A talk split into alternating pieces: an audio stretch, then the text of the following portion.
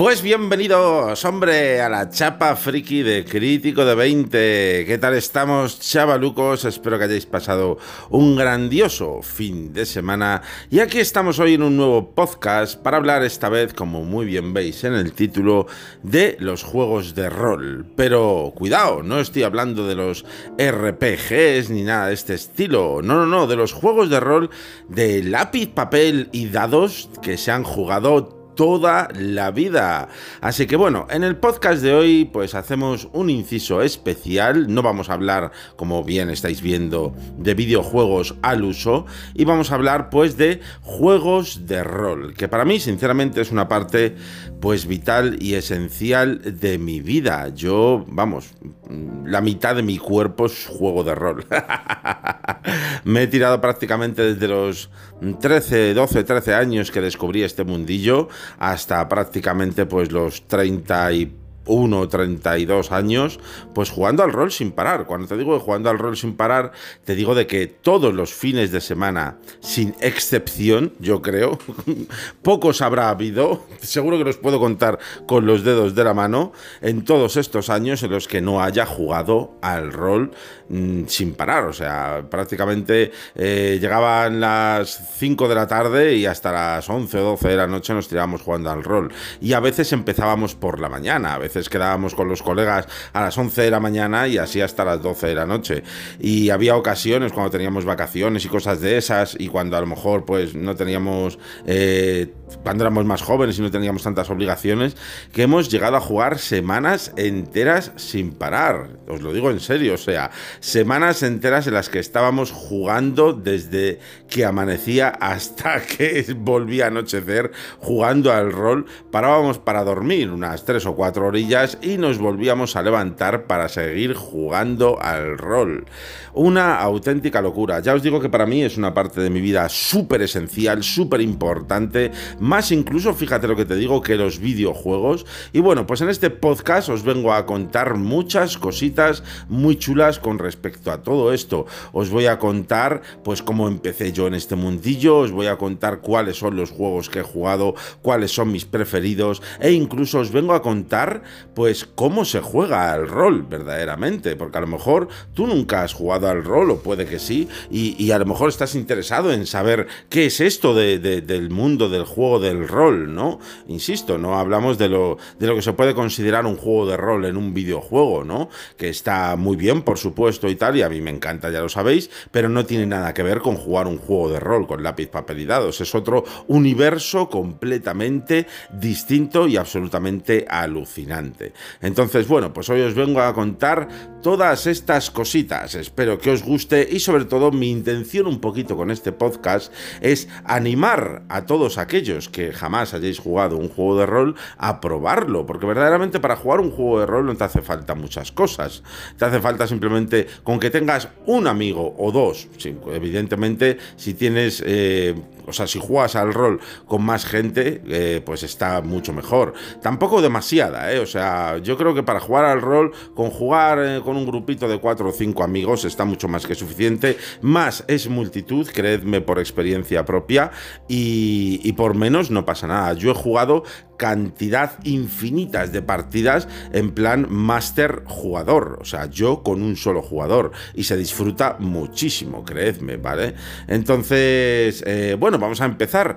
Voy a empezar hablando, chicos, como siempre vamos a remontarnos a tiempos ancestrales, como solemos hacer en estos podcasts, en los que, bueno, quiero contaros cómo descubrí yo este mundo del rol y, y bueno, cómo me sumergí en él de una forma pues total y absoluta porque quedé enamoradísimo. Bueno, pues no sé el año que corría, sinceramente. Lo que sí que sé es que yo tendría unos 12 o 13 años, ¿vale?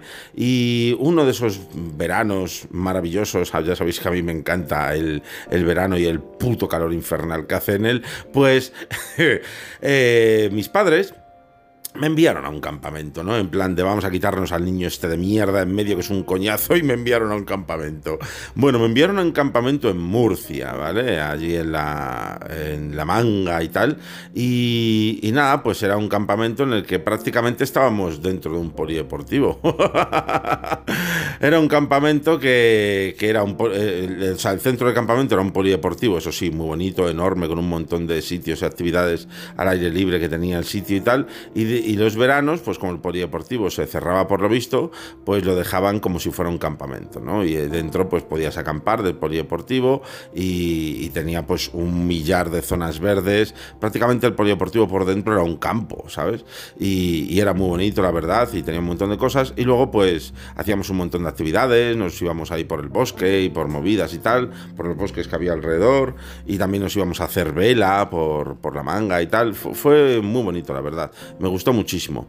Pero sobre todo yo, pues que en aquella época pues era un chico así, eh, pues un poco retraído y bastante tímido y tal.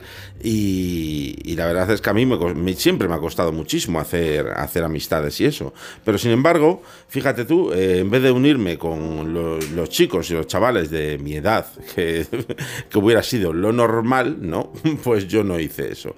Para mí lo normal era pues eso, eh, hacerme amigos de gente bastante más mayor que yo, porque me daba la sensación de que eran más maduros que, los niños retrasados de mi edad. Entonces, pues eh, conocí a un chico Oh, ¿cómo se llamaba? Dios mío. Julio Torrado. Fíjate, no se me olvidará jamás. Julio Torrado. Eh, un saludo para Julio. Me extraña mucho que me esté escuchando, la verdad, pero bueno. Eh, un saludo para ti, Julio, porque me cambiaste la vida, desgraciado, bastardo. y es que, bueno, Julio, que en aquella época pues tendría 17 años, me imagino, o así. Y, pues eh, estaba jugando. Bueno, la verdad es que no sé muy bien cómo, cómo ocurrió. Mm, no sé cómo empezamos a hablar o qué fue lo que pasó. Creo que un amigo mío eh, o sea, un, chaval también más o menos de mi edad me, fue el que me lo comentó, que me dijo que estaban haciendo una cosa, jugando a, una movida que molaba un montón y tal. Y el caso es que me llevó con un grupo de, con, este grupo de amigos y tal, en el que estaban, pues, la verdad es que no recuerdo bien, pero creo que era Julio, que era el narrador, y había otro chaval también de la edad de Julio, más o menos, 17 años o por ahí, y, otra chica también de 16 o por ahí, y yo y, y mi amigo, este que tenía mi edad 12 o 13 años teníamos. Y el caso es que, bueno, pues eh, Julio estaba, iba a jugar a un juego que decía que, bueno, que no, que no hacía falta saber jugar ni nada, simplemente que él nos iba a ayudar y eso, y que era un juego en el que nosotros pues teníamos que interpretar un papel, ¿no? La verdad es que yo mm, no sabía muy bien ni lo que iba a ocurrir y tal, pero cuando empezamos a jugar fue cuando empecé a ver la magia de todo aquello.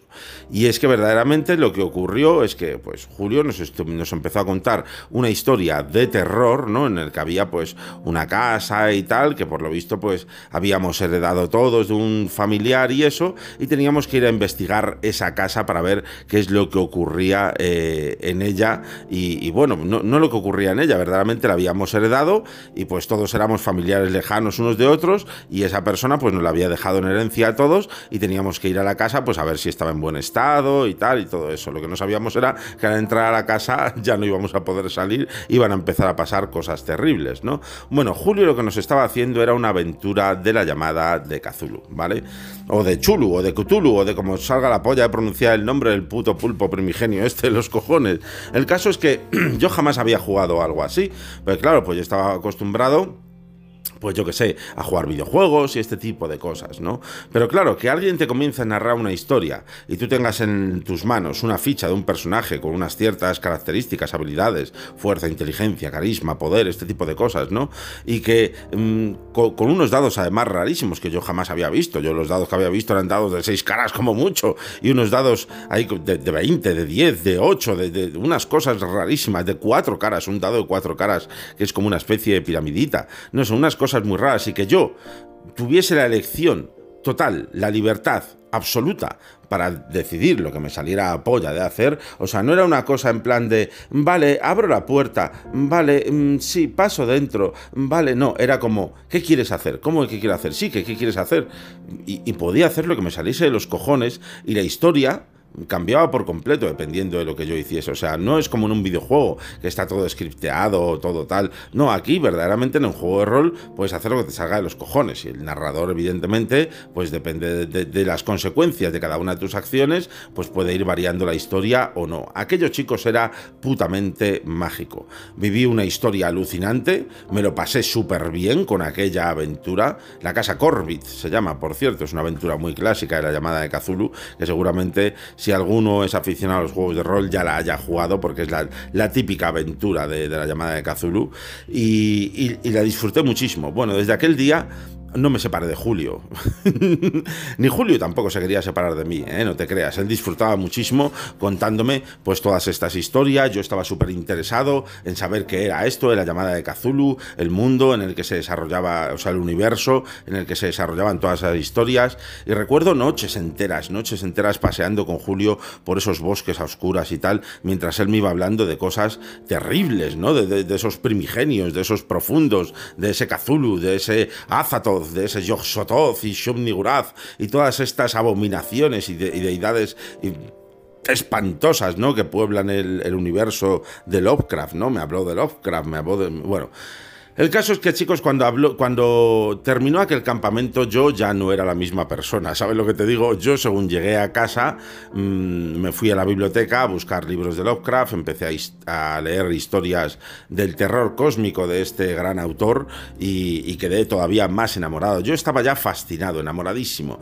Y, estaba loco por poder pues tener mi propio juego de rol de la llamada de Cthulhu para, para, seguir viviendo esas aventuras, ¿no? Entonces yo por aquella época tenía un grupo de colegas, que además fue con los, con los amigos con los que prácticamente crecí durante toda la infancia, y, bueno, pues eh, cuando conseguí reunir el dinero necesario para comprarme mi propio libro de reglas de la llamada de Cthulhu, pues eh, por supuesto hablé con mis colegas y les dije, oye chicos, tengo una cosa que yo creo que puede ser divertida que juguemos, ¿vale? Y al final, pues reuní un grupo de amigos de clase del instituto de aquella época y tal, y, empezamos a jugar al rol. Lo que yo no sabía es que también les iba a cambiar a ellos por completo su forma de divertirse, ¿no? Que a pesar de que, bueno, nosotros éramos niños sanos, andábamos mucho, jugábamos eh, al fútbol, hacíamos un montón de cosas y tal, ¿vale? Pero también, pues empezamos a jugar muchísimo al rol, ¿no? Pero muchísimo, muchísimo. Y nos enamoró, nos enamoró, chicos. Yo empecé jugando, como bien estáis viendo, pues a la llamada de Cthulhu, ¿vale? Pero luego, pues con el paso del tiempo, cuando ya estábamos pues muy experimentados en este juego, empezamos a probar otros juegos y empezamos a probar el clasiquísimo Dragones y Mazmorras o Dungeons and Dragons. Empezamos con la, con la primera edición, muy pronto pasamos a la segunda. Y bueno, pues eh, ya, ya luego con el paso de mucho, mucho tiempo, pues ya seguí jugando a la tercera, la cuarta no me gustó nada, la cuarta edición es una puta basura. Y ahora pues la quinta edición que prácticamente me la compro pues por tenerla porque ahora ya estoy en una época en la que no juego al rol, ya os explicaré también ese tipo de cosas y qué es lo que ha ocurrido y el por qué y tal, Pero bueno, pues poco a poco nos fuimos adentrando en más mundos y esto ya no se podía detener, chicos, ya nos empezamos a adentrar en vampiro, en Hombre Lobo, en Cyberpunk, en Paranoia, en Cult, en un montón de juegos que me podría aquí tirar horas nombrando juegos de rol a los que hemos ido jugando y, bueno, ya os digo que eso era imparable, era una maldita locura. Así que tengo pues mucho que agradecer a esa persona, a Julio, que de verdad pues perdí contacto total con él, quedé un par de veces con él después de, del campamento y tal para jugar alguna partida de rol con él, ¿no? Y yo la verdad es que para mí era un honor el, tener a mi maestro, ¿no? Como si dijéramos, pues jugando al rol conmigo, pero evidentemente yo era un chaval de 14 años, 13, 14 años y tal, y él era un chico de, ya de 18, 19, y evidentemente pues las cosas no casan, ¿no? Entonces pues perdí total contacto con él, no sé qué fue de él, y jamás lo sabré, me temo. Me imagino que si yo tengo 38, pues él ya tendrá sus 40 y tantos, y a saber, a saber. Pero bueno, siempre te estaré agradecido, Julio. Y, nada, la verdad. Entonces, eh, los juegos de rol, chicos, ahora que os he contado un poquito cómo me inicié, ¿vale? Vamos a explicar un poquito qué son, en qué consisten, ¿vale? Los juegos de rol.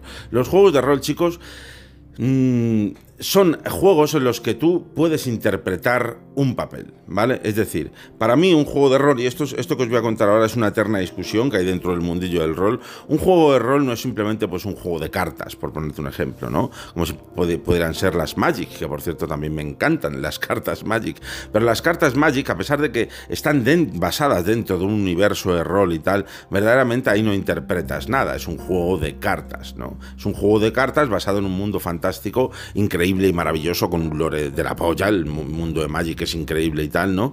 Pero verdaderamente no es un juego de rol, ¿vale? Si existiese un juego de rol de Magic, tendría otras mecánicas. Eh, Eh, en definitiva, un juego de rol es un juego en el que interpretas un papel, un papel basado, o sea, un rol de un personaje y tal, ¿no? Y por supuesto, pues basado en una serie de reglas y tal. ¿En qué consiste un juego de rol? Que a lo mejor alguno de vosotros no ha jugado ninguno, no os preocupéis, yo os lo cuento. Mira, un juego de rol siempre consiste de, o sea, siempre está estructurado, perdón, de la siguiente forma. Siempre tiene que haber un narrador, narrador, máster, DM, como salga la polla una persona que dirija la partida, ¿vale? Esa persona evidentemente es la que va a ir desarrollando los acontecimientos a través de la narración y la que conoce pues o supuestamente debe conocer todas las reglas del juego pues a la perfección, ¿no? Para poder explicárselas a los jugadores y al fin y al cabo el narrador siempre tiene la última palabra y la última decisión sobre lo que está ocurriendo en la, en la partida, ¿no? Luego están los jugadores, que son aquellos que viven esa historia, ¿no? Que, que son los que están dentro de ese mundo que el narrador pues está plasmando para ellos, ¿no? Estos jugadores no es necesario que conozcan las reglas aquí al 100% ni mucho menos, es más, puede ni siquiera conocer las reglas, solamente las cuatro cosas básicas y jugar sin ningún problema. También depende un poquito del juego de rol, ¿vale? Que hay algunos juegos de rol que son bastante cabrones en cuanto a reglas, ya os comentaré, ¿vale? Pero básicamente los jugadores de lo que se tienen que preocupar es de disfrutar la partida y de vivir la historia, ¿no? Eh, evidentemente hay muchos tipos de jugadores, al igual que hay muchos tipos de narradores, ¿no? Por ejemplo, hay jugadores que únicamente juegan al rol, pues para hacer el chorras, pasárselo bien y, y pues los mata a todos y pego a la vieja y quemo el pueblo, jiji, jaja, y pues para hacer un poco el gilipollas, ¿no? A mí personalmente ese tipo de jugadores no me gustan nada, ¿no? Porque bueno, a pesar de que juegas al rol para divertirte, también juegas al rol, ¿no? Pues para disfrutar de una historia cojonuda, ¿no? Y tal, y, y vivir esa, esa narración ¿no? A mí personalmente es como más me gusta disfrutarlo, evidentemente. Todos los extremos son malos, ¿no? Ni te vas a volver un loco de la narración primando la misma por encima de la diversión, porque entonces menuda mierda, ¿sabes? Ni, ni vas a hacer una mierda historia de, de llegas al pueblo que se llama es el, Gran Quesote, ¿no? como hizo un amigo mío, ¿no? Y, ahí pues está, hay monstruos y venga, mátalos a todos y ya está, y, y vas ahí a tirar dados para matar bichos eso es otra mierda, ¿no? Lo suyo está pues en hacer un 50-50, ¿no? En divertirse muchísimo, porque evidentemente estás jugando a un juego, cojones, es para divertirte, ¿vale? Pero divertirte pues eh, viviendo esa historia, ¿no? Entonces, eh, ¿en qué consiste esto? Mira, normalmente en un juego de rol tiene que haber unas reglas, lógicamente, ¿no? No es solamente pues llego y lo mato. Ah, lo has matado, qué bien, bien, aplausos, menuda puta basura, ¿no? Evidentemente hay unas reglas, ¿no? Estas reglas están basadas en un poco en el azar, en el azar de los dados, ¿vale? Hay dados de rol eh, que son, pues no son dados de seis caras, eh, son dados que pues van desde las cuatro caras, las seis, las ocho, las diez caras, las veinte, yo tengo un dado de 30 caras y, hay dados de 100. Bueno, hay dados de 100 caras, pero hay dados de 10 que tienen centesimales y, entonces se usan como si fueran de 100, que es bastante más sencillo que tirar un dado de 100 caras, que cuando lo tiras pues no para de rodar jamás. ¿Vale? Pero, eh, insisto, todos estos dados junto con las reglas del propio juego que estés jugando, pues hacen al final que, que ese reglamento tenga un sentido dentro del mundo, ¿no? Normalmente tu personaje tiene unas características, al igual que las podéis ver en un videojuego, en un videojuego de rol, un RPG me refiero, ¿no? Pues como cualquier RPG, seguro que habéis jugado miles de RPGs en videojuegos, pues tiene unas características que si fuerza, destreza, inteligencia, constitución, sabiduría, carisma, dependiendo del juego que juegues, tiene unas, eh, unos tipos de características u otras, ¿no? Y luego pues también puedes tener unas habilidades, por ejemplo, ¿no? Estas habilidades, pues que si esconderte, escuchar, eh, descubrir, esquivar, mm, yo que sé, incluso habilidades de conocimientos, ¿no? Pues conocimientos en arqueología, en medicina, en, yo que sé, en un montón de cosas, ¿no? Depende del juego también, pues estas habilidades pueden variar, ¿no? Y, y todo, todo este conjunto en general, ¿vale? Pues hace que tu personaje, que está basado y creado en base a unas reglas según el juego y con esas, con esas características y tal, pues al final todo funcione a través pues, de las habilidades que tenga tu personaje, de los puntos asignados a las mismas y por supuesto de las tiradas de los dados, ¿no? que son muy cabronas a veces.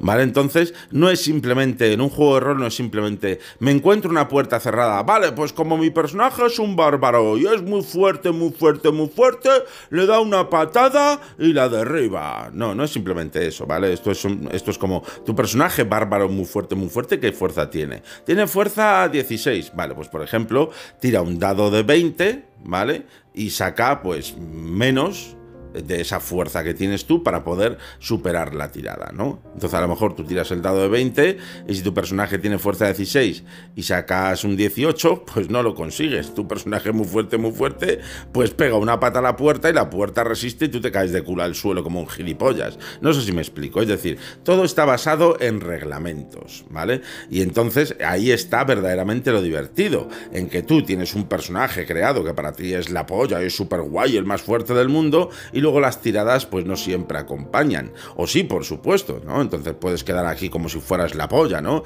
Pues coges tú el arquero y disparas con el arco y te sale un crítico de 20 y le atraviesas con la flecha al primer monstruo y, se la clavas al segundo en toda la puta cara, ¿sabes lo que te digo? O sea, pueden ocurrir cosas maravillosas, ¿no? Y todo basado pues en esta historia que el narrador siempre está contando para ti.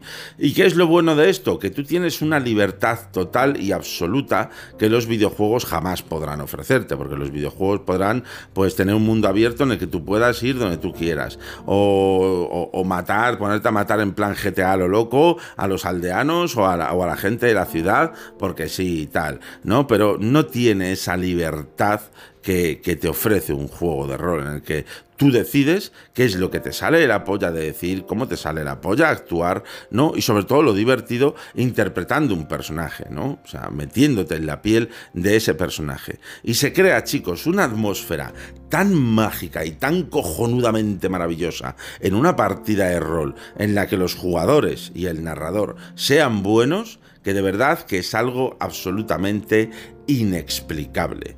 O sea, el nivel de emoción incluso que puedes llegar a sentir. Yo os voy a comentar algún que otro caso ahora eh, de mis partidas, ¿vale? Pero, pero la verdad es que los videojuegos, ya sabéis que me enamoran evidentemente, pero por supuesto mm, creo que no le llegan ni a la suela de los zapatos a lo que se puede conseguir en una partida de rol.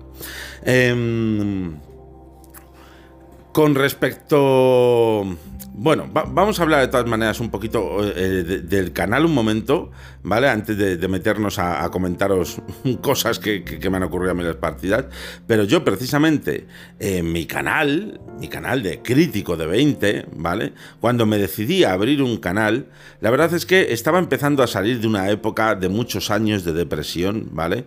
Eh, me, me he tirado unos 6 años más o menos, un poquito más quizás, con una depresión muy, muy, muy severa, muy profunda ¿vale? Y sumergido pues ahí en una época muy oscura de mi vida, que, de la cual me ha costado muchísimo salir, ¿vale? Y, la verdad es que cuando ya empecé a salir y empecé a coger un poco más de confianza conmigo mismo y, me animé a esto de abrir un canal de YouTube, ¿no? Pues eh, cuando abrí el canal de YouTube, la verdad es que mm, abrí varios y los, los cerraba o, los cambiaba, ¿no? Y al final no sabía de qué cojones hacer el canal de YouTube, ¿no? Y al final me decidí por, por hacer un canal dedicado a los juegos de rol. Y por eso el canal se llama Crítico de 20 porque me decidí a abrir un canal dedicado a los juegos de rol y en el que yo iba a estar jugando partidas de rol online, ¿vale? Y, y hacer vídeos de partidas de rol en vivo, ¿no? Y, hablando pues de los nuevos juegos de rol, de las mecánicas, de juegos de rol nuevos que van saliendo, yo qué sé, ese tipo de cosas.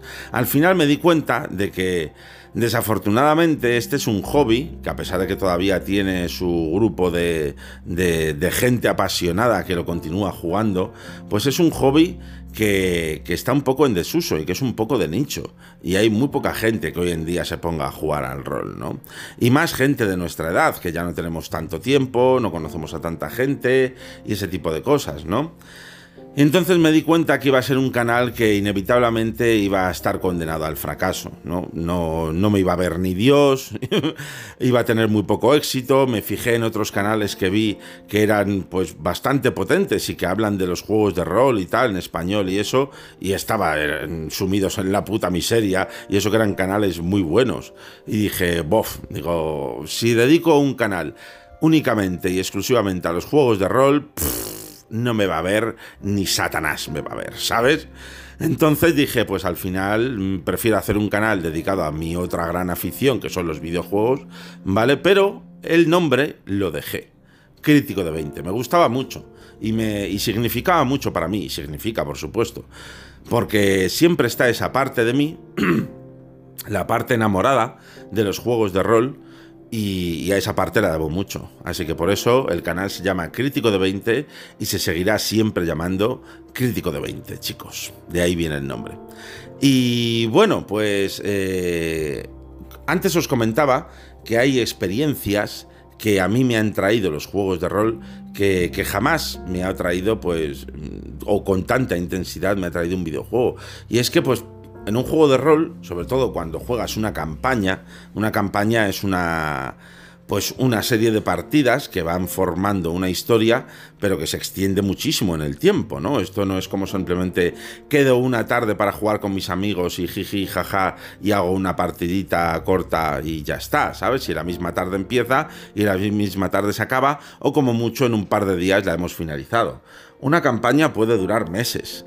Yo he jugado campañas que me han durado años, años, casi décadas, ¿vale? O sea, entonces cuando te tiras jugando años y años y años con el mismo personaje o jugando junto al mismo PNJ y de repente a ese personaje o a ese PNJ le sucede algo malo, mueren o algo, creedme que es casi como si perdieras a un ser querido.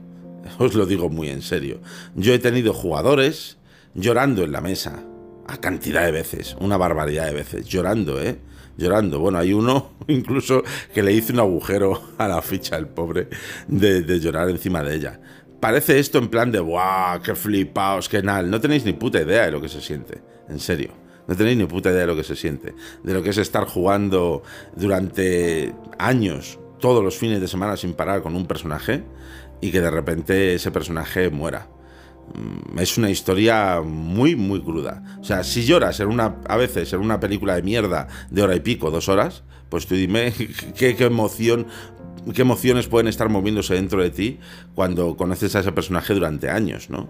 Es casi como, como, como ahora las series, ¿no? O sea, si conoces a un personaje durante años o una serie y de repente le ocurre algo, pues algo se mueve dentro de ti. Pues en el juego de rol es todavía mayor, porque no es un personaje de una serie, es tu personaje, eres tú ¿no? O es ese personaje que ha andado contigo, no con tu personaje, es ese personaje que ha andado contigo, con en tus aventuras. Es una historia, chicos, que solamente si eres jugador de juego de rol lo puedes, sabes a lo que me estoy refiriendo y lo vives de verdad si eres jugador de juego de rol de los, que, se lo toman en serio, es decir, si eres jugador de juego de rol de los que van ahí, venga, los mato a todos, jiji, jaja, voy a hacer un poco el payaso, pues entonces te suda apoya a todo, ¿sabes? Pero si de verdad te metes en la historia, te sumerges en el mundo y te conectas de tal forma con lo que el narrador te está plasmando, eh, entonces, entonces ya no estás jugando al rol, estás viviendo el juego de rol, ¿no? Y es una, es una puta maravilla que es increíble, de verdad, chicos.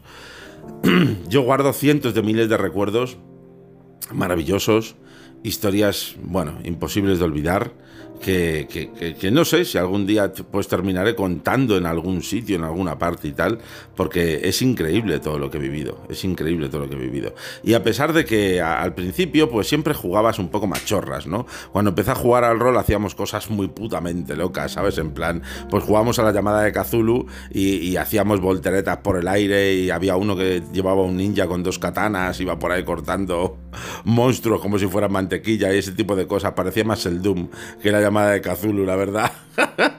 y luego ya, pues cuando ya vas creciendo y, y, coges cierta madurez, ¿no? Eh, para narrar, pues ya te das cuenta de que eso no es la llamada de Cthulhu ni es nada, eso es una puta mierda que estabas jugando para hacer el chorras con tus colegas. Y que la llamada de Cthulhu es algo bastante más siniestro, aterrador y tenebroso, ¿no?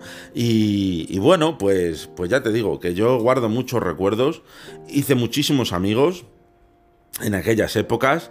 Eh, viví muchísimas aventuras e incluso creé mi propio juego de rol. Yo tengo dos juegos de rol creados por mí, pero que evidentemente es algo personal mío, no están publicados en ninguna parte ni nada similar, ¿vale? Más que nada porque son juegos de rol así un poco... Hombre, uno de ellos sí que lo encuentro muy original y a día de hoy todavía no encuentro un juego de rol que se le parezca mucho, pero bueno, crear un juego de rol se me ha ocurrido más de una vez, pero llevaría muchísimo trabajo, muchísima historia y tal, y a pesar de que he escrito parte del manual, y lo tengo escrito todavía y tal, pues bueno, yo no, no, no creo que es algo que vaya a terminar haciendo nunca.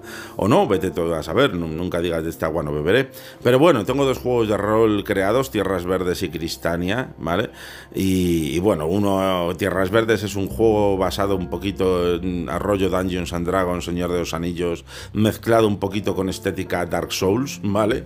Y, la verdad es que, bueno, Tierras Verdes 说 yo qué sé, pues he creado campañas que han durado décadas, ¿sabes? O sea, una putísima locura, ¿sabes? Tierras Verdes lo comencé a jugar cuando empezamos eh, con Dungeons and Dragons allá, cuando tenía yo 13, 14 años, ¿sabes? Que en vez de jugar en Faerun y tal, pues creé mi propio mundo y creé Tierras Verdes en aquella época y desde entonces, desde que tenía 14 años hasta ahora, todavía de vez en cuando pues sigo escribiendo. Ahora como no, no juego al rol, ahora en esta época y tal, porque ya pues siendo papuchi con, con un montón de deudas y de mierdas y el trabajo y sus putos muertos que os voy a contar, ¿verdad, chicos? Pues ahora, y aparte que no conozco a nadie cerca de donde yo vivo que juega al rol, pues ya no juego al rol desde hace muchos años. Pero, pero sigo escribiendo, de vez en cuando me pongo a escribir y continúo la historia de, Tierras Verdes, de mis mundos y tal, a pesar de que no la esté jugando, pues me la invento y, sigo, sigo escribiéndola, ¿no? Y luego Cristania es un juego de rol, un JR RPG puro y duro, ¿no? Pues con, con, estética así un poco anime y tal, y con monstruos así más anime, más rollo Final Fantasy y tal, pero pues jugado con, con, lápiz, papel y dados, ¿no? Me inventé unas reglas para jugar las batallas por turnos al más puro estilo Final Fantasy, con invocaciones y con movidas, está muy basado en la saga Final Fantasy y todo, y, bueno, en, realidad no basado en la saga Final Fantasy, sino basado en el JRPG de toda la vida, ¿no? Y, y ya te digo, pues es otro juego del que he muchísimas campañas y, y lo he disfrutado muchísimo, la verdad. Y bueno, pues un poquito esto es el tema.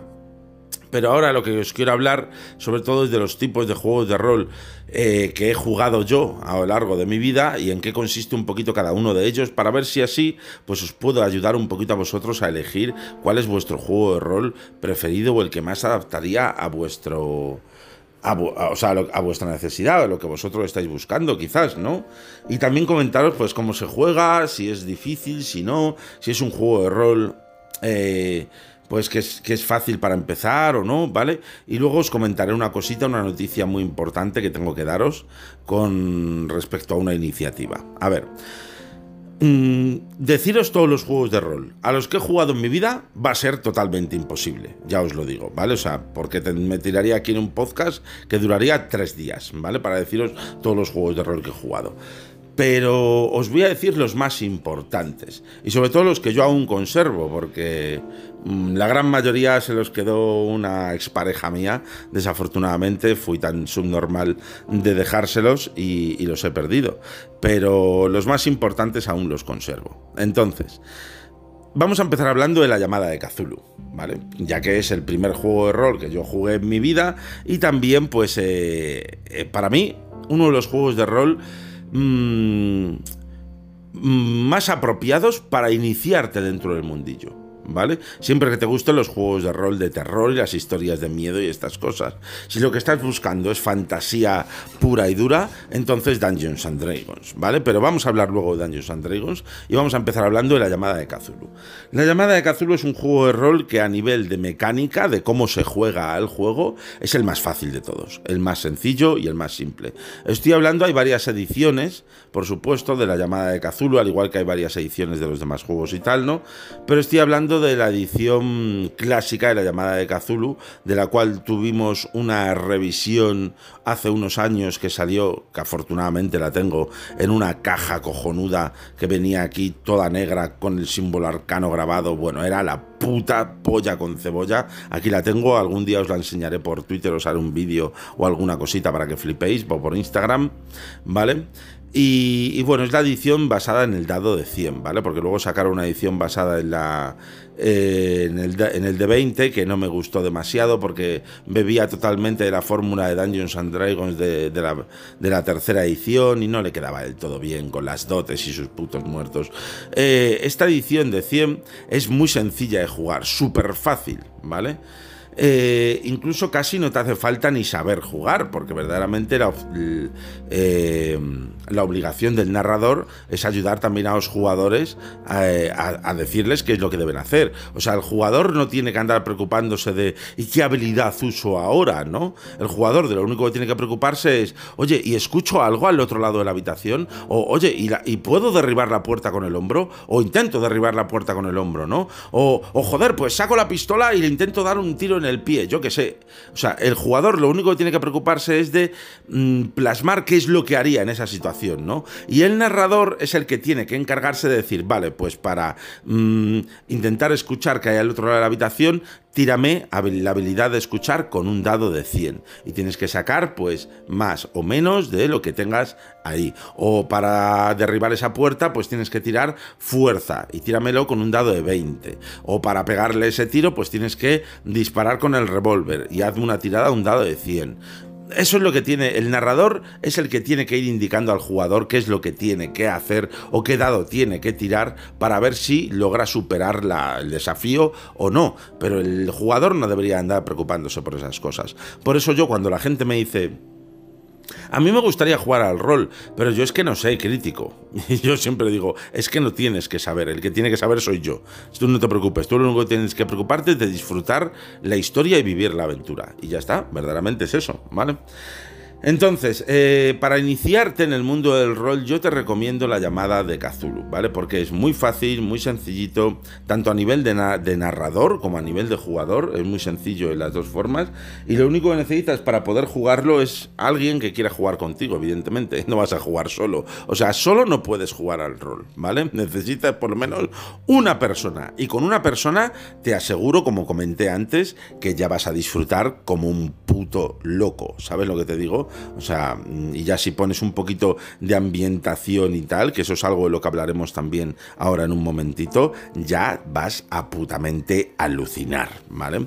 Pero bueno, ¿en qué consiste la llamada de Cthulhu? Las mecánicas eh, son muy sencillas, como os he dicho, y es el juego más fácil de jugar de los que yo conozco. Ahora, ¿en qué consiste? Pues básicamente consiste en aventuras e historias de terror, ¿vale? Basada en el universo de Howard Phillips Lovecraft, ¿vale? El que no conozca este autor, pues le recomiendo leérselo porque este autor es prácticamente la referencia de la que beben, vamos, mm, el 90% de las películas, videojuegos y, todo relacionado con el género de terror, el 90% de ellos beben de la obra de este señor, de Howard Phillips Lovecraft, ¿vale? Es un, es un estilo de terror muy particular, ¿no? Que es el terror cósmico, como lo llaman, ¿no? Un terror muy, muy ancestral que le queda muy grande al ser humano, ¿vale? No es un terror solamente de aparece un bicho eh, con cuatro brazos y dos mandíbulas y seis ojos que te mira y, ay, viene a por ti. No, el terror de Lovecraft es un terror muy imaginativo, un terror que deja precisamente a la imaginación del lector, ¿no? Pues imaginarse prácticamente el 80% de lo que está sucediendo, ¿no? Entonces él, con descripciones de aquella bestia inenarrable, eh, se alzó y la mente del, del investigador se hizo pedazos porque jamás había eh, visto algo semejante o, aquella voz jamás había sido escuchada por, por, un ser humano anteriormente y este tipo de cosas y el resto pues te lo deja un poquito que tú te imagines eh, eh, lo demás, ¿no? Y este tipo de historias y, bueno, este tipo de terror tan cósmico, tan de, mm, de dioses y de seres que, que podían borrar a la humanidad con un chasquido de dedos en plan Thanos, ¿sabes? Pero bastante más espantoso. Y pues eh, ha sido pues toda una referencia para, todo el género de terror, ¿no? Y bueno, pues la llamada de Cthulhu pues trata estos temas, trata historias eh, básicamente de miedo, de terror, en las que los personajes, los jugadores son muy vulnerables, ¿eh? Cuidadito con el tema, porque sobrevivir a una partida de llamada de Cthulhu es dar palmas con las orejas, ¿sabes lo que te digo? O sea, la gracia en Cthulhu es que si tu personaje muere, pues por lo menos que hayas disfrutado mientras estaba vivo, ¿sabes? Porque madre mía, la gran mayoría de las veces los monstruos, por ejemplo, que, te representan en el manual de, juego y tal, y esas criaturas, o sea, son invencibles, algunos directamente, ¿sabes? O sea, no son monstruos en plan de, venga, ¿qué valor de desafío tiene este monstruo para poder derrotarle? Jijiji, jajaja, ¿sabes? No, o sea, hay monstruos que directamente solo con verlos mueres. ¿Sabes? Porque mueres de locura, porque tu mente no es capaz de asimilar lo que están contemplando tus ojos y ese tipo de mierda, ¿sabes lo que te digo? La llamada de Cazula además tiene un sistema de cordura, de locura del jugador, o sea, del personaje, en el que cada vez que ocurren cosas traumáticas, no solamente ver monstruos, sino cosas traumáticas, ¿sabes? Y tal, pues como ver que asesinan a alguien delante tuya o, simplemente que yo que sé, salir de una pelea muy sangrienta o lo que sea, pues ya puede causar un trauma en tu personaje, ¿no? Pues hace que tengas que hacer tiradas de cordura con las cuales pues puede ir tu personaje enloqueciendo, cogiendo fobias y este tipo de cosas tan divertidas para el narrador sobre todo, ¿vale? Que puede hacer pues que tu personaje se, se, vaya a la puta mierda poco a poco y se vaya internando en el foso de la locura del cual no volverá a salir jamás, ¿no?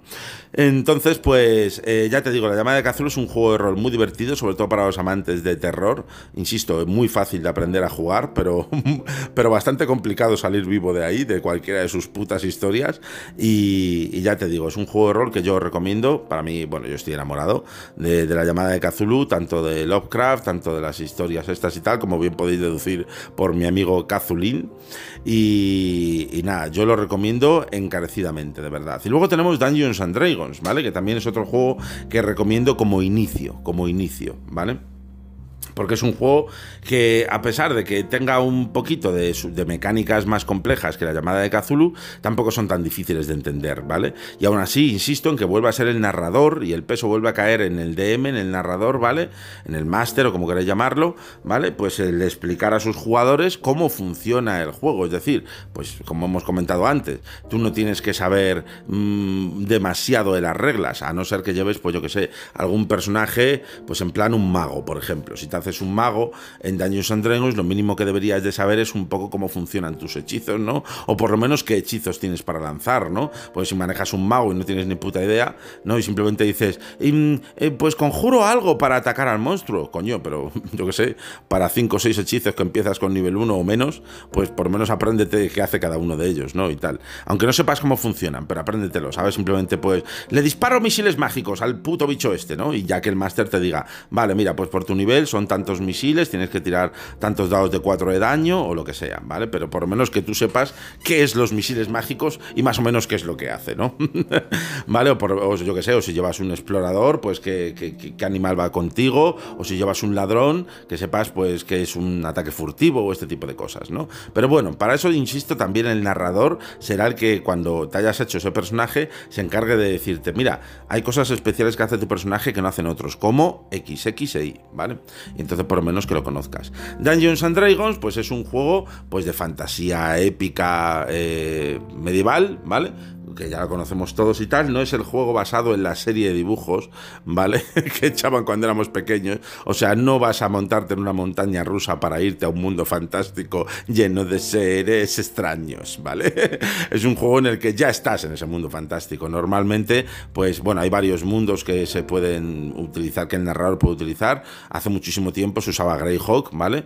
Y, y ahora pues está mucho más de moda Faerun, ¿vale? Que es un mundo mm, enorme, precioso y magnífico, Sobre todo se hacen muchas aventuras en la famosísima Costa de la Espada, que es donde están basados muchos juegos, como Baldur's Gate, Neverwinter Nights, el, recientísimo eh, Dark Alliance, eh, todos estos juegos están basados en la Costa de la Espada, ¿no? Pero verdaderamente el narrador puede inventarse un poco el mundo que le salga de las pelotas, ¿no? Y, jugar con las reglas de Dungeons and Dragons, si él lo desea así, ¿vale? En Dungeons and Dragons, pues hay muchos, eh, hay muchísimas razas, eh, bueno, están los típicos enanos, elfos, hay hobbits, hay eh, humanos, hay medio elfos, hay drows, que son unos elfos de la infraoscuridad, hay una especie de medio demonios llamados Tiflin. Bueno, hay una si jugáis, si habéis jugado Baldur's Gate 3, el maravilloso Baldur's Gate 3, o cualquiera de sus de sus otras entregas, pues sabréis un poquito de lo que estoy hablando, ¿vale?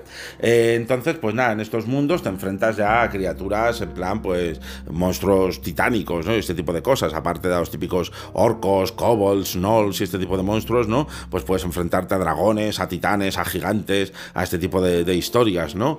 Y, la verdad es que es un juego muy épico, que si un narrador que sepa de, esto y que sepa narrarte bien el juego, eh, vas a putamente alucinar con las historias que te cuenta. Y claro, ya te digo, no es simplemente como coger, yo que sé, y ponerte a jugar al The Witcher 3, ¿sabes? Y decir, wow, mira, estoy dando un botón y pego espadazos. No, no, no. O sea, ahí lo pasas mal. Es tu personaje el que está recibiendo el espadazo y el que tú, y tú el que estás sufriendo, ¿vale? Para, para que el siguiente golpe no acabe con tu vida o poder ayudar al compañero que tienes tirado a, tu lado, ¿vale?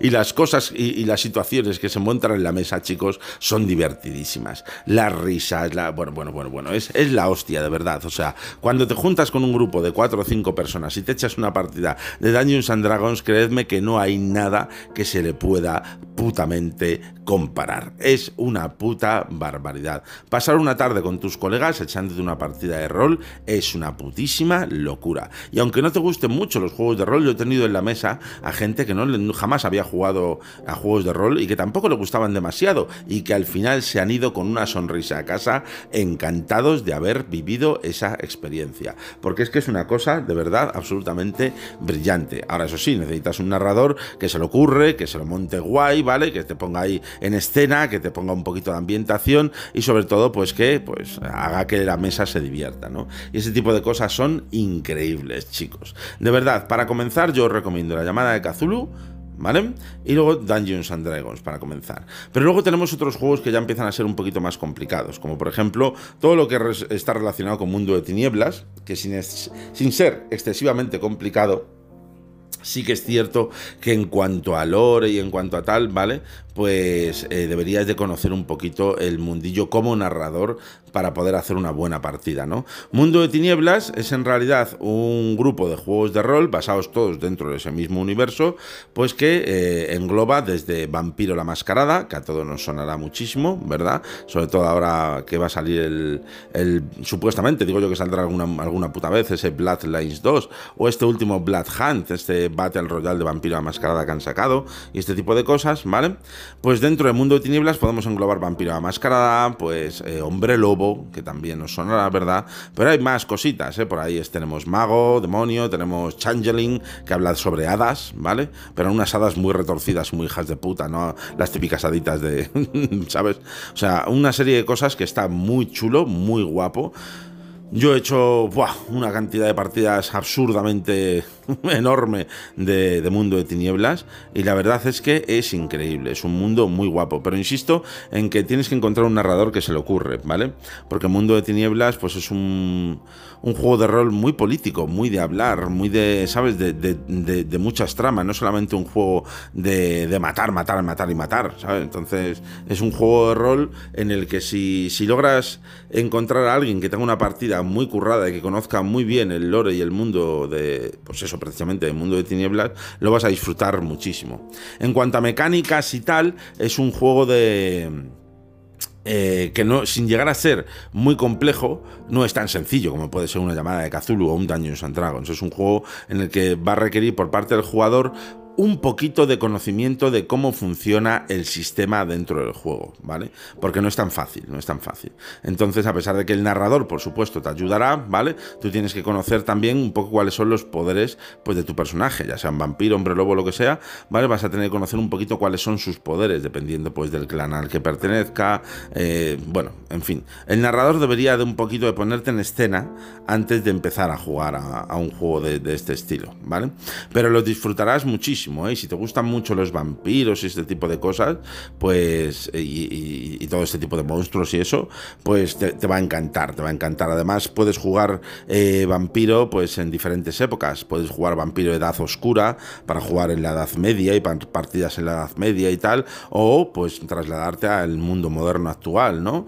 Eh, con vampiro la mascarada y este tipo de cosas. Además, hace muy poquito han hecho una revisión y han sacado una nueva versión del manual la cual yo no tengo todavía, por cierto. Yo todavía estoy con las antiguas. Pero bueno, total, si no, ya no juego, lo digo esto con mucha pena en el corazón. ¿Vale? Pero, pero la verdad es que es una locura y una pasada, ¿eh? Jugar a, vampiro.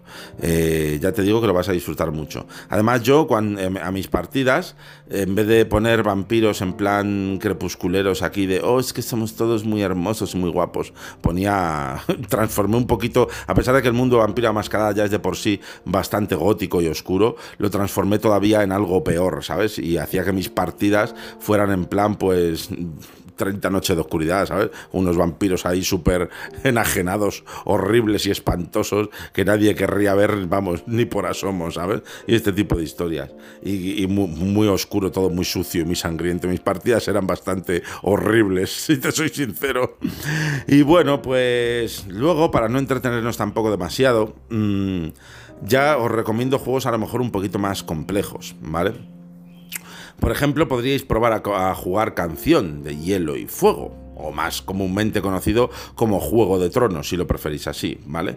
El juego de rol basado en este mundo es un juego de rol súper, súper rico, pero bastante complejo, ¿vale? Complejo a nivel de narrador y complejo a nivel de jugador también, ¿vale? Porque el jugador también va a tener que tener, va a tener que tener, tócate los huevos, va a tener un o sea, sí, se dice así, ¿no? Va a tener que tener, me estoy rayando, un conocimiento un poquito más amplio del juego, de cómo funciona y de qué cosas puede hacer su personaje, ¿no?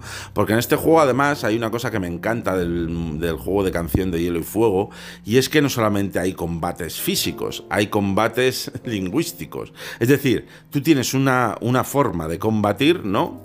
Para, pues, para, dar espadazos y, y, abrirle la cabeza a la puta gente, ¿no? Y, otra, y otro estilo de combate con batallas narrativas, ¿no? En las que puedes utilizar habilidades, dotes y ataques narrativos para, pues, o desprestigiar o poner nervioso o, ¿sabes?, a, la otra persona, ¿no? Y que al final, pues, termine, acabe, o sea, termine perdiendo, pues, la batalla, ¿no? Y eso tiene sus consecuencias, ¿no? Consecuencias normalmente muy jodidas. Y la verdad es que es el único juego de rol en el que he visto esto, si te soy sincero. Y es cojonudo, ¿eh? Y funciona muy, muy bien. Y la verdad es que es un juego un poco más complejo, muy profundo, en el que puedes gestionar tu propio reino, incluso tu casa, ¿no? Puedes hacer tu casa, y tu casa me refiero a tu familia, tal, tu casa, y, puedes gestionarla y, ver cómo avanza, ¿no? Dentro del reino y qué cosas le suceden, y, van pasando historias. Bueno, es un juego que he disfrutado muchísimo jugándolo, mucho, mucho, mucho, mucho. Y he vivido historias muy crudas y muy crueles. Además, yo no me cortaba un pelo, y cada vez que alguien quería jugar conmigo a Canción de Hielo y Fuego, se lo decía, digo, ten cuidado, digo, si eres una persona sensible, mejor que no juegues conmigo a esta mierda, ¿eh? digo, porque te voy a poner cosas muy jodidas, asesinatos, violaciones, mutilaciones, masacres, todo, ¿eh? O sea, que prepárate para sufrir lo indecible. Y si aceptaban y querían jugar conmigo, no, yo quería asemejarme, por supuesto, pues al espíritu de Juego de Tronos, ¿no? De Canción de Hielo y Fuego. Y ya te digo que yo no me cortaba ni un puto pelo en, en interpretar situaciones espantosas en ese juego, la verdad. Y la hemos disfrutado muchísimo, tanto yo como los jugadores, pero mucho, mucho, mucho. Es un juego muy completo pero muy complejo, ¿eh? Entonces, yo esto lo dejaría para cuando ya tengáis cierta experiencia con los juegos de rol y queráis probarlo, pues estupendo, ¿vale? Al igual que os puedo recomendar pues otros juegos también más complejos como Cult, ¿no? Que es un juego de investigación paranormal en el que el mundo no es lo que crees que es, ¿vale? Y al final, pues el mundo está como dirigido por demonios y este tipo de cosas. Es un poco rollo la llamada de Cthulhu, pero todo un poco más, más pulp, un poco más, eh, más oscuro, más cine negro, ¿sabes? O al menos yo lo interpretaba así, lo jugaba así, y es bastante más complejo de jugar. Luego tenemos también cosas como Shadowrun o Cyberpunk, sin ir más lejos, los dos basados en universos así un poquito futuristas decadentes, ¿vale? Cyberpunk pues que quien no conoce Cyberpunk, ¿verdad?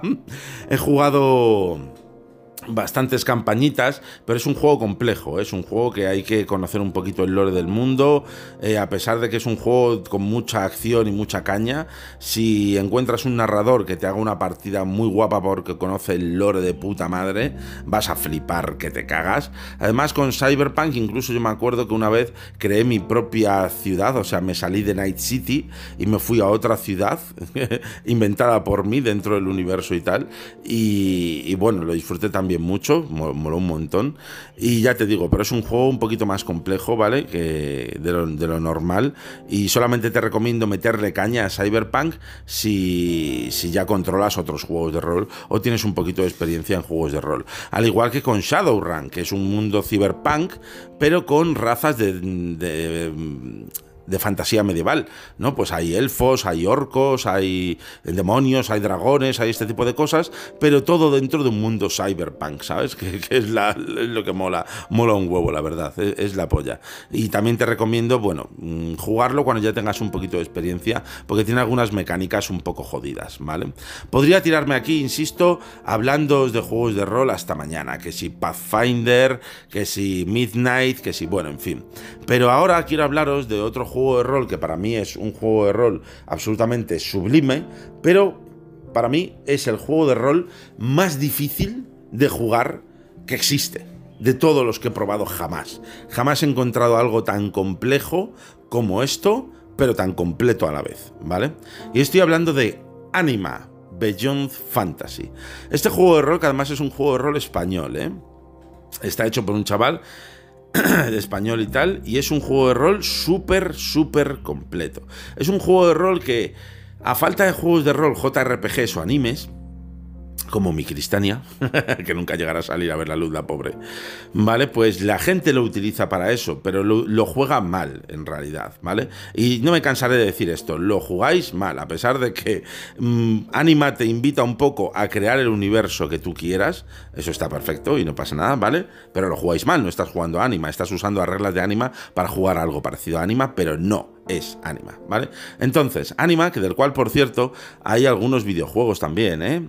Está, para Wii salió uno que se llamaba Anima Arc of Sinners, ¿vale? Que, bueno, es una, un poco una cutradilla, pero luego están un par de juegos, los cuales yo recomiendo porque es que encima son divertidos de jugar, los hijos de puta. Y estoy hablando de mm, Anima Gate of Memories, ¿vale? Y Anima eh, Gate of Memories de Nameless Chronicles, las crónicas del sin nombre, ¿vale? Estos dos juegos están actualmente disponibles para, yo creo que todas las plataformas, están para Switch, para PS4, para, para todos lados, ¿vale? Eh, y estarán tirados de precio. Os recomiendo, de verdad, hacedme caso, pillarlos. Están, son un hack and slash, o sea, un juego al estilo de Bill My Cry, para que nos entendamos, ¿vale? Y son muy buenos, muy, muy, muy buenos, ¿sabes? Me sorprendieron un montón, y no solamente porque sean juegos basados en el universo de Anima. Pero bueno, hablemos de Anima. Para empezar, las mecánicas. Las mecánicas del juego de rol de Anima son una pesadilla una pesadilla infernal parida por una abominación ancestral, ¿vale? No sé si me he explicado. Entonces, mm, tanto a nivel de narrador, que hay que estudiar cuatro carreras para jugar esto, ¿vale? Y a nivel de jugador se requiere un elevadísimo conocimiento de los juegos de rol, ¿vale? Y estudiar muy bien las mecánicas del juego de Anima ¿vale? Para poder jugar al mismo, desafortunadamente. A pesar de que un narrador de Anima te pueda ayudar mucho, y tú solamente como jugador preocuparte un poquito, pues de decir qué es lo que quieres hacer y poco más, ¿vale? Sí que vas a necesitar conocer bien a tu personaje, sus habilidades y los ataques y este tipo de cosas. Si se si se te ocurre crearte un mago o, un warlock o cualquier mierda de estas que pueda hacer algo de magia y tal, pues prepárate, prepárate, ¿vale? Porque primero tienes que hacer un, un máster y luego ya juegas a Anima. es complicado, no os lo voy a negar, pero es muy satisfactorio. Y es uno de los juegos más completos que existen, porque Anima Al igual que en Dungeons and Dragons tienes, pues, yo soy el guerrero, yo el ladrón, yo soy el mago, yo soy el no sé qué, el clérigo, ju, ju, ju, ja, ja, ja. En Anima puedes crearte básicamente lo que te salga de los cojones. A pesar de que hay unos arquetipos que puedes escoger, ¿vale? Que ya de por sí son complicados, pero básicamente puedes crearte lo que te dé la gana. Y en Anima puedes crearte hasta tus propios conjuros, tus propios golpes, habilidades, tus propias movidas, como te salga de los cojones. Evidentemente, esto no es fácil y tiene un millar de reglas, un millar de cosas que, de las que estar atento y es muy difícil, la verdad. Y yo hasta que le cogí el truco pasaron muchos años, ¿eh? pasaron muchos años, la verdad. He jugado a Anima una cantidad de, bueno, he hecho tropecientos mil millones de partidas y de campañas de Anima y ya tengo mucha experiencia, pero a pesar de eso, si hoy en día me diera por ponerme a hacer una de, de Anima, seguro que tendría que volverme a repasar los manuales porque no me acuerdo ni de la mitad de las cosas. Son muchísimas reglas, muchísimas historias y muchísimas películas lo que tiene este juego. ¿Vale? Entonces es muy complejo, únicamente os lo recomiendo si ya tenéis muchísima experiencia previa en juegos de rol, ¿vale? Pero eso sí, la historia y la ambientación y todo lo que te ofrece el juego, para mí es uno de los mundos más ricos, ¿qué quieres que te diga? Incluso por encima del de Dungeons and Dragons, ¿eh? Fíjate lo que te digo. Eh, Anima estaba, es, un, es un juego basado pues en fantasía medieval, pero en un mundo muy oscuro y muy siniestro. Y eso es en lo que falla precisamente la gente, que a lo mejor usa Anima, las reglas de Anima para jugar una partida en plan Pokémon o en plan Naruto, todo lleno de waifus y lolis y mierdas de estas. Y no estáis jugando Anima verdaderamente, ¿vale? Porque Anima para mí es como si juntas Dungeons and Dragons con la llamada de Cthulhu. Pues algo así es Anima, verdaderamente. O sea, si te pones a leerla, de hecho, Anima, el manual empieza diciendo: Esto es un juego de rol de fantasía oscura. Son las primeras palabras que te encuentras al abrir el manual de Anima. Entonces, no puedes jugar a Pokémon en un juego de rol de fantasía oscura, no sé si me explico. ¿Vale? Puedes jugarlo, pero no estás jugando Anima, insisto. Em, entonces, eh, si lees, por ejemplo, hay un libro del. Bueno, hay dos libros, perdón, gordísimos, enormes, putamente gigantes de Anima basados solamente en el que no hay reglas, solamente es el lore y la historia del mundo y cada historia y página que lees es espantosa, es terrible, es aterradora, ¿vale? Es casi como un cuento de terror, ¿vale? Entonces Anima es un mundo en el que pues es un mundo fantástico, Gaia, ¿vale? En el que la gente pues vive sus vidas normales y tal, sin tener ni puta idea y sin creer, ¿vale? Pues en que existan cosas como monstruos, como demonios y este tipo de cosas en el mundo, ¿no? La gente vive tranquila en sus ciudades, en movidas, no cree ni siquiera en la magia. O sea, los magos no van por ahí uh, haciendo magias en las tabernas como en Dungeons and Dragons. No, no, no. O sea, si haces, si se te ocurre hacer eso en Anima, viene la Inquisición y te quema vivo. ¿Sabes lo que te digo? Entonces, en Anima la gente no cree verdaderamente ni en magia, ni en monstruos, ni en tal.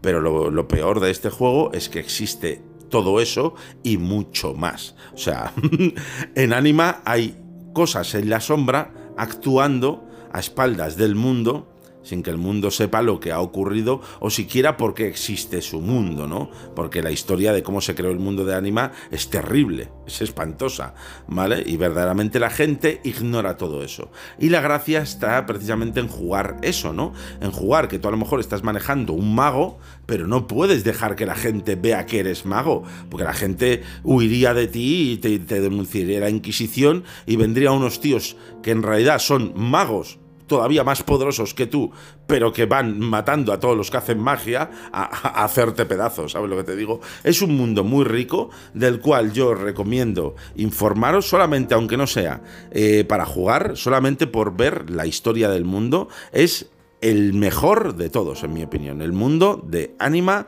Beyond Fantasy. Ahora, eso sí, jugar esta movida es una puta pesadilla.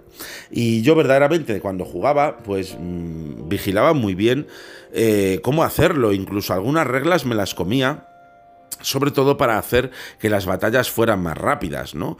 Porque hay tantísimo reglamento, tantísimas mierdas y tantísimas cosas a tener en cuenta que hacer una batalla en anima desanimaba bastante, ¿no? Al igual que en Cthulhu, en Dungeons and Dragons o en cualquier otro juego, una batalla es, es entretenida, es dinámica, es divertida, y a lo mejor en 10 minutos o 20 minutos te la has acabado, ¿sabes? En Anima podías estar con una batalla fácilmente dos o tres horas, ¿vale? Para poder finalizarla. Y claro, como narrador te daba palo sacar enemigos de vez en cuando o sacar muchos monstruos porque decías, me tiro toda la tarde pegándome sin parar, calculando movidas, haciendo historias, el porcentaje del golpe de no sé qué dependiendo de su puta madre de los muertos de Jesucristo y acababas un poco hasta el nabo. Entonces, creo que Anima es un juego de rol muy completo muy chulo, pero extremadamente difícil de jugar. De jugar sobre todo a nivel, ya te digo, de que aunque sepas jugarlo muy bien, que yo aprendí a jugarlo excelentemente, mm, al final incluso una batalla se te hace larguísima e incluso pesada para los jugadores, ¿sabes? Entonces, eh, bueno, mm, insisto.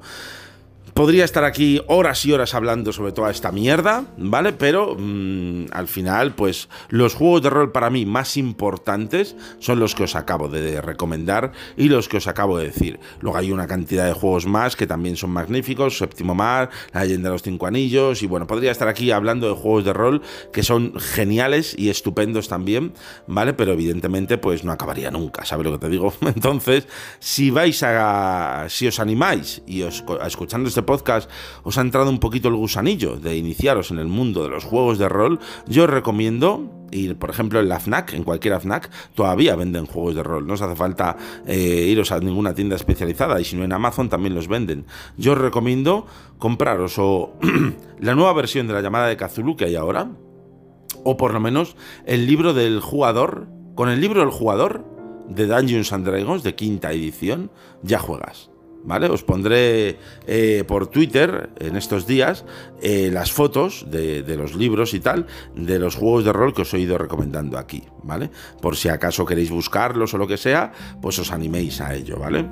Insisto en que, por ejemplo, Magic también es muy famoso, pero Magic no es un juego de rol, por mucho que se empeñe la gente. No es un juego de rol.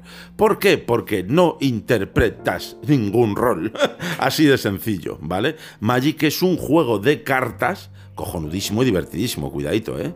Cojonudísimo y divertidísimo, pero es un juego de cartas basado en un mundo fantástico. ¿Vale? Si sacaran un juego de rol de Magic, que lo mismo existe y ni me he enterado, ¿vale? A pesar de que yo he jugado ¿eh? juegos de rol, partidas de rol dentro del mundo de Magic, que me han hecho otros narradores, pero que ellos mismos simplemente habían hecho, o sea, habían utilizado las reglas de Dungeons and Dragons, para hacer pues una partida de rol dentro del mundo de Magic. Ahí sí que estabas jugando al rol en Magic. No sé si me explico, ¿vale? Mientras no interpretes un personaje, no puedes jugar. O sea, no, no puedes considerar a Magic un juego de rol, es así de sencillo. Yo también tengo unas cartas de Anima, de, de Anima Beyond Fantasy, unas cartas, y evidentemente son divertidísimas, mola un montón, pero cuando las juego no estoy jugando al rol, estoy jugando al juego de cartas de Anima, no al rol, ¿entendemos? Para que sea un juego de rol tienes que interpretar un personaje y que un narrador te vaya contando una historia, ¿vale?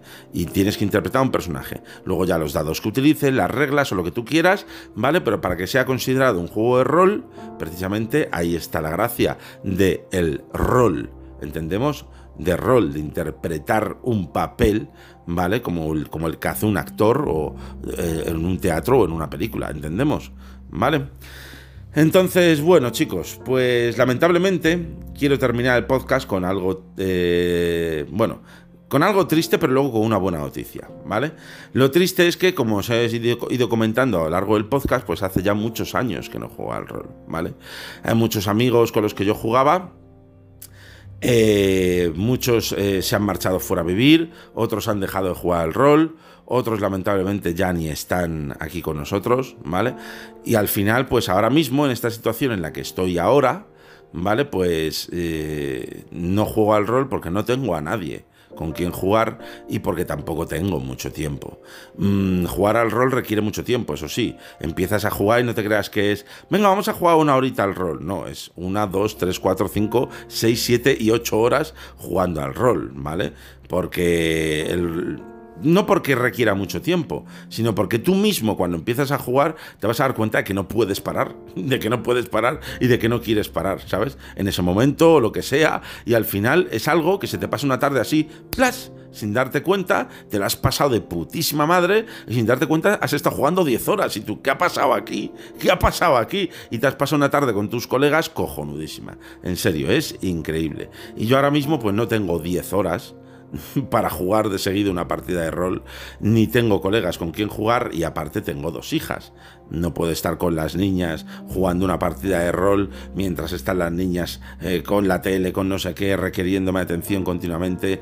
Ya una vez que eres papi, estas cosas son un poquito más complejas, a no ser que dentro de unos años pues tenga más disponibilidad para ello, ¿no? Pero ahora es bastante más difícil, la verdad. Y, y llevo sin jugar al rol, pues no sabría decirte. No sabría decirte la verdad. Quizá cuatro años, cinco, por ahí, por ahí andará.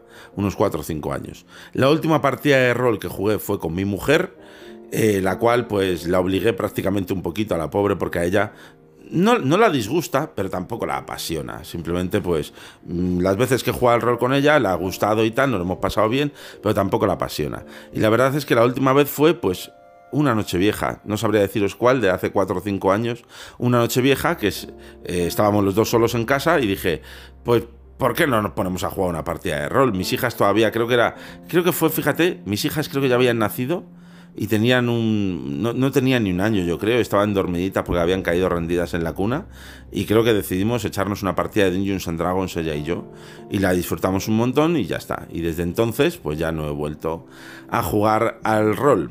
Pero ahora me gustaría terminar el podcast con una buena noticia, ¿vale? Y la buena noticia es que en el grupo que tenemos privado por Telegram de los criticolegas, ¿vale? De la gente que está suscrita al canal y eh, al canal de Twitch, me refiero ese tipo de cosas, o que simplemente me hace una donación, con que hago una, donación al canal, ya les permito acceder al grupo. Eh, pues hemos estado hablando, y les he comentado a todos, de que me gustaría comenzar a jugar de nuevo al rol, pero online, ¿no? Y ahora hay muchos programas como Roll 20, que es un programa en el que puedes plasmar los mapas como si estuvieran ahí en tiempo real, jugar ahí con, viéndonos con las cámaras todos, tal, no sé cuánto y tal. Y me encantaría empezar de nuevo a jugar al rol, chicos, y transmitirlo por Twitch sería la puta polla. Tengo un amigo, ¿vale? Que me va a enseñar, un saludo para ti, mi amigo Dani, compañero, aliado y compañero de grandes aventuras, me va a enseñar un poquito cómo funciona este programa que él lo controla muy bien y una vez que aprenda a manejarlo, vamos a empezar a jugar al rol de nuevo, chicos. Y lo pienso retransmitir por Twitch, chicos, y por YouTube, sí, por supuesto, ¿vale? Entonces, pues podréis contemplar, pues cómo estamos jugando al rol en vivo y en directo y acompañarnos en nuestra aventura. ¿Vale, chicos? Esto ya os digo, no sé cuándo comenzaré a hacerlo porque primero tengo que aprender muy bien cómo funciona Roll 20 para poder empezar a hacerlo, ¿vale? Pero empezaremos jugando quizás alguna partidita de la llamada de Cthulhu muy seguramente y luego nos atreveremos con alguna de Dungeons and Dragons y si esto funciona y va para adelante, ¿vale? Pues por supuesto, esto únicamente estas partidas se jugarán con la gente que está suscrita al canal y únicamente con los colegas, ¿vale? Ya tengo un montón de gente que se ha apuntado, ya no sé si hay como siete o ocho personas que quieren jugar. Evidentemente tendremos que dividirnos en grupos porque no podremos jugar todos a la vez, ¿vale? Siempre hay que jugar el narrador y como mucho tres o cuatro personas más, ¿vale? Y, yo creo que esto va a ser muy divertido, va a traer un toque de aire fresco al canal de Twitch, ¿vale?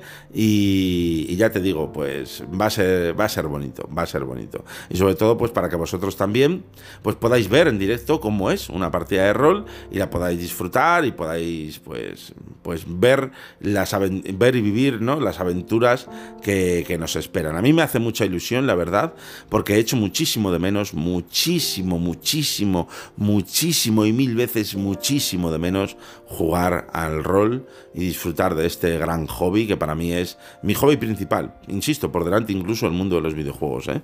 pero que desafortunadamente es un hobby que está un poco en desuso y hoy en día pues prácticamente no hay nadie con el que jugar este tipo de cosas. Y eso que es, que es un absurdo, ¿eh? que no haya nadie que le gusten estos juegos, porque mm, verdaderamente estos juegos los puede jugar cualquiera. Yo, como os comenté antes, he tenido gente en mesa que jamás había jugado, que tampoco tenía mucho interés en jugarlo y que venían un poco obligados por su novio o novia o lo que sea, y han salido encantados diciendo, pero esto qué puta maravilla es, y esto es divertidísimo. De verdad, insisto. Así que nada, chicos. Bueno, hoy nos hemos extendido un poquito más en el podcast, pero no pasa nada. Se nota que me gusta el tema del que hablo, ¿verdad? Y, nada, pues espero que os haya gustado. Espero que por lo menos os haya animado, aunque sea a probarlo, a verlo o, a compraros, aunque sea un manual, el que sea, el que sea. Uno de Kazulu, uno de Dungeons and Dragons, el que os salga las pelotas y echarle un vistazo por encima solamente. Y a lo mejor, pues un día le decís a vuestra pareja o a un colega, oye, mira, vente para casa tal, tráete unas cervecitas y unas patatas fritas que nos lo vamos a pasar teta peruleta jugando una cosita que tengo aquí, ¿vale? Igual que te podrías ponerte a jugar, pues, a las cartas, a un juego de mesa o a lo que sea, pues te pones a jugar al rol. Y seguramente lo vayáis a disfrutar mucho. Creedme que yo os lo recomiendo. A mí directamente me cambió por completo la vida. Así os lo digo. Y bueno chicos, pues hasta aquí el podcast de hoy, espero que lo hayáis disfrutado, suscribíos al canal de YouTube, seguidme en Twitch, seguidme en Twitter, que es donde iré colgando todas las fotitos de los juegos de rol de los cuales hemos estado hablando, ¿vale? Y nada, pues sin nada más que deciros, pues nos vemos, o mejor dicho, nos escuchamos en la siguiente chapa friki de Crítico de 20. Hasta luego chicos.